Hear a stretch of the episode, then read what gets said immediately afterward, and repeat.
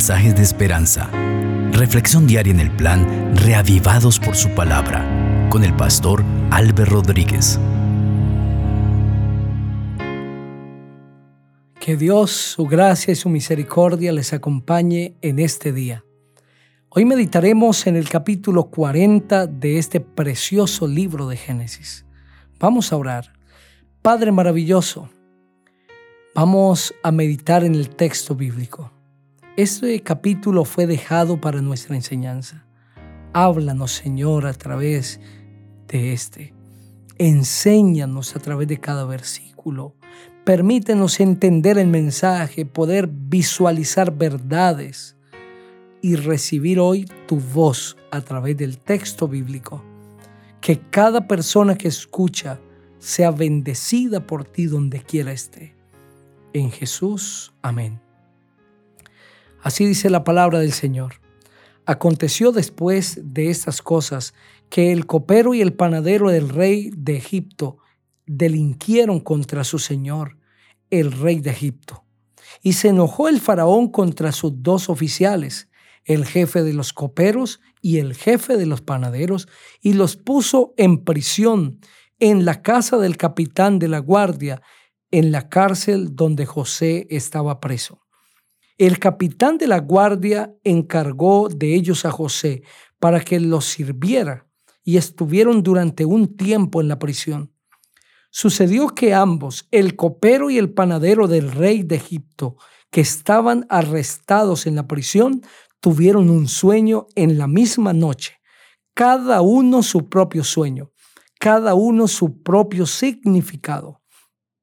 Vino a ellos José por la mañana y vio que estaban tristes.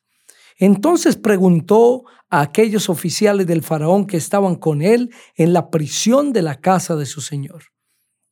¿Por qué tienen hoy mal aspecto vuestros semblantes? Ellos le dijeron, hemos tenido un sueño y no hay quien lo interprete. José les dijo, ¿No son de Dios las interpretaciones? Contádmelo ahora. Entonces el jefe de los coperos contó su sueño a José y le dijo, yo soñaba que veía una vid delante de mí y en la vid tres sarmientos y ella echaba brotes, florecía y maduraba sus racimos de uvas y que la copa del faraón estaba en mi mano y tomando yo las uvas las exprimía en la copa del faraón y ponía la copa en la mano del faraón. José le dijo, esta es su interpretación. Los tres sarmientos son tres días. Al cabo de tres días levantará el faraón su cabeza, te restituirá a tu puesto y darás la copa al faraón en su mano, como solías hacer cuando eras su copero. Acuérdate pues de mí cuando te vaya bien. Te ruego que tengas misericordia y hagas mención de mí al faraón y que me saques de esta casa porque fui raptado de la tierra de los hebreos y nada he hecho aquí para que me pusieran en la cárcel. Viendo el jefe de los panaderos que aquella interpretación había sido para bien, dijo a José, también yo soñé que veía tres canastillos blancos sobre mi cabeza. En el canastillo más alto había toda clase de manjares, de pastelería para el faraón, y las aves los comían del canastillo de sobre mi cabeza. Entonces respondió José y dijo, esta es su interpretación. Los tres canastillos son tres días. Al cabo de tres días quitará el faraón tu cabeza de sobre ti, te hará colgar en la horca y las aves comerán la carne que te cubre. Al tercer día, que era el día del cumpleaños del faraón, el rey ofreció un banquete a todos sus sirvientes y alzó la cabeza del jefe de los coperos y la cabeza del jefe de los panaderos en presencia de sus servidores hizo volver a, su oficio al jefe de los coperos y volvió éste a poner la copa en la mano del faraón, pero hizo ahorcar al jefe de los panaderos como José lo había interpretado. Sin embargo, el jefe de los coperos no se acordó de José, sino que lo olvidó. Amén. A través de ese capítulo encontramos nosotros claramente la capacidad que Dios tiene de revelar el futuro a quien Él lo desee. Y la manera como Dios claramente le da a entender a sus hijos las interpretaciones, en ese caso, de los sueños del copero y del panadero. José está en la cárcel. ¿Por qué está allí? Por ser fiel a Dios. Podríamos nosotros concluir el capítulo 39 diciendo, no vale la pena ser fiel a Dios, porque mira, José se mantuvo fiel y ante el asedio de la esposa de Potifar y cuando ésta lo quiso tomar por la fuerza, José le dijo, ¿cómo haría yo este gran mal y pecaría contra Dios? En otras palabras, no puedo yo deshonrar a mi Señor, no puedo hacer lo malo delante de Dios. José no pensó, ¿y si nos descubren qué va a pasar?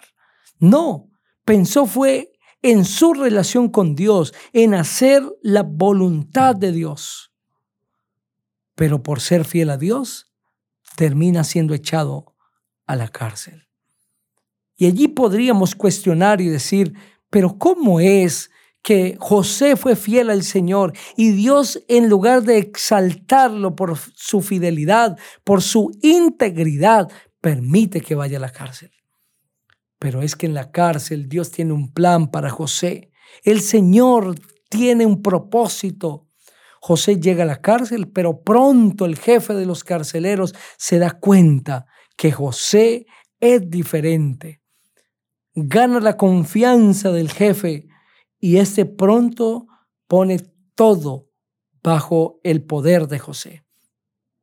Y José llega a ser el carcelero de esta prisión, llega a tener la administración de este centro penitenciario en sus manos, llega a administrarlo. Es en ese marco, en esa influencia que José tiene, bajo esa dirección divina, que llega el jefe de los coperos y el jefe de los panaderos de Faraón, porque se rebelaron, delinquieron contra su señor el rey y vienen allí a la cárcel, allí tienen un sueño y están tristes a la mañana porque no conocen la interpretación del sueño.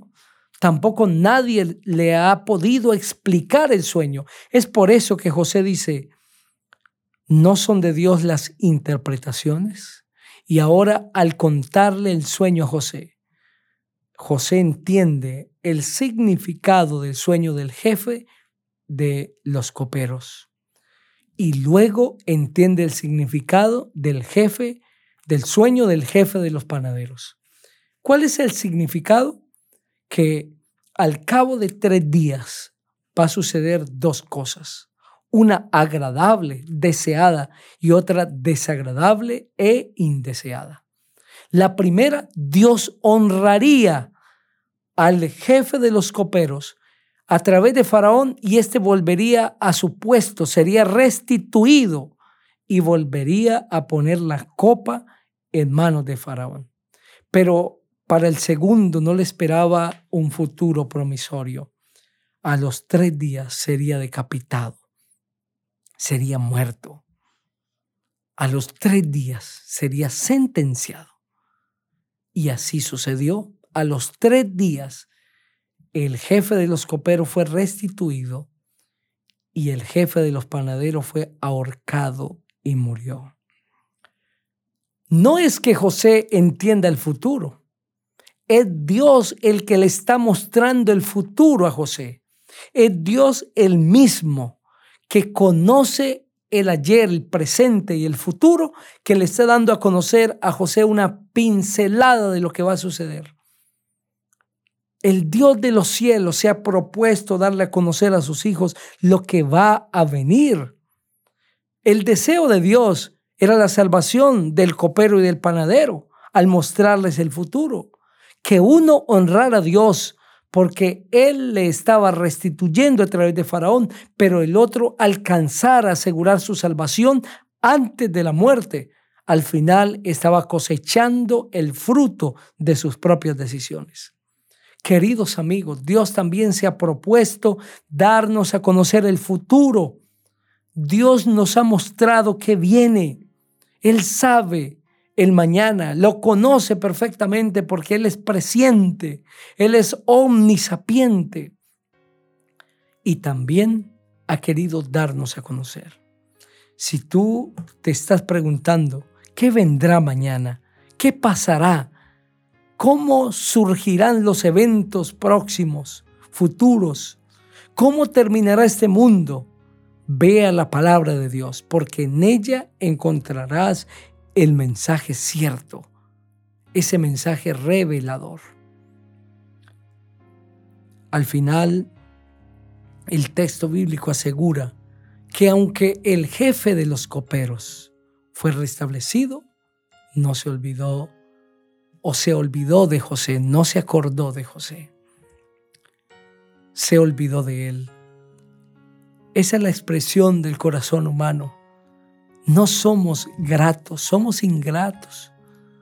No agradecemos y pronto olvidamos los favores.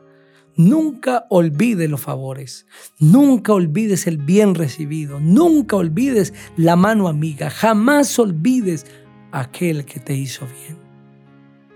Querido amigo, que la gracia de Cristo Jesús, el amor de Dios, te ayude a mantenerte recordando al Dios del cielo, el creador del cielo y de la tierra, recordando su pronta venida y también a aquellos que te han hecho bien.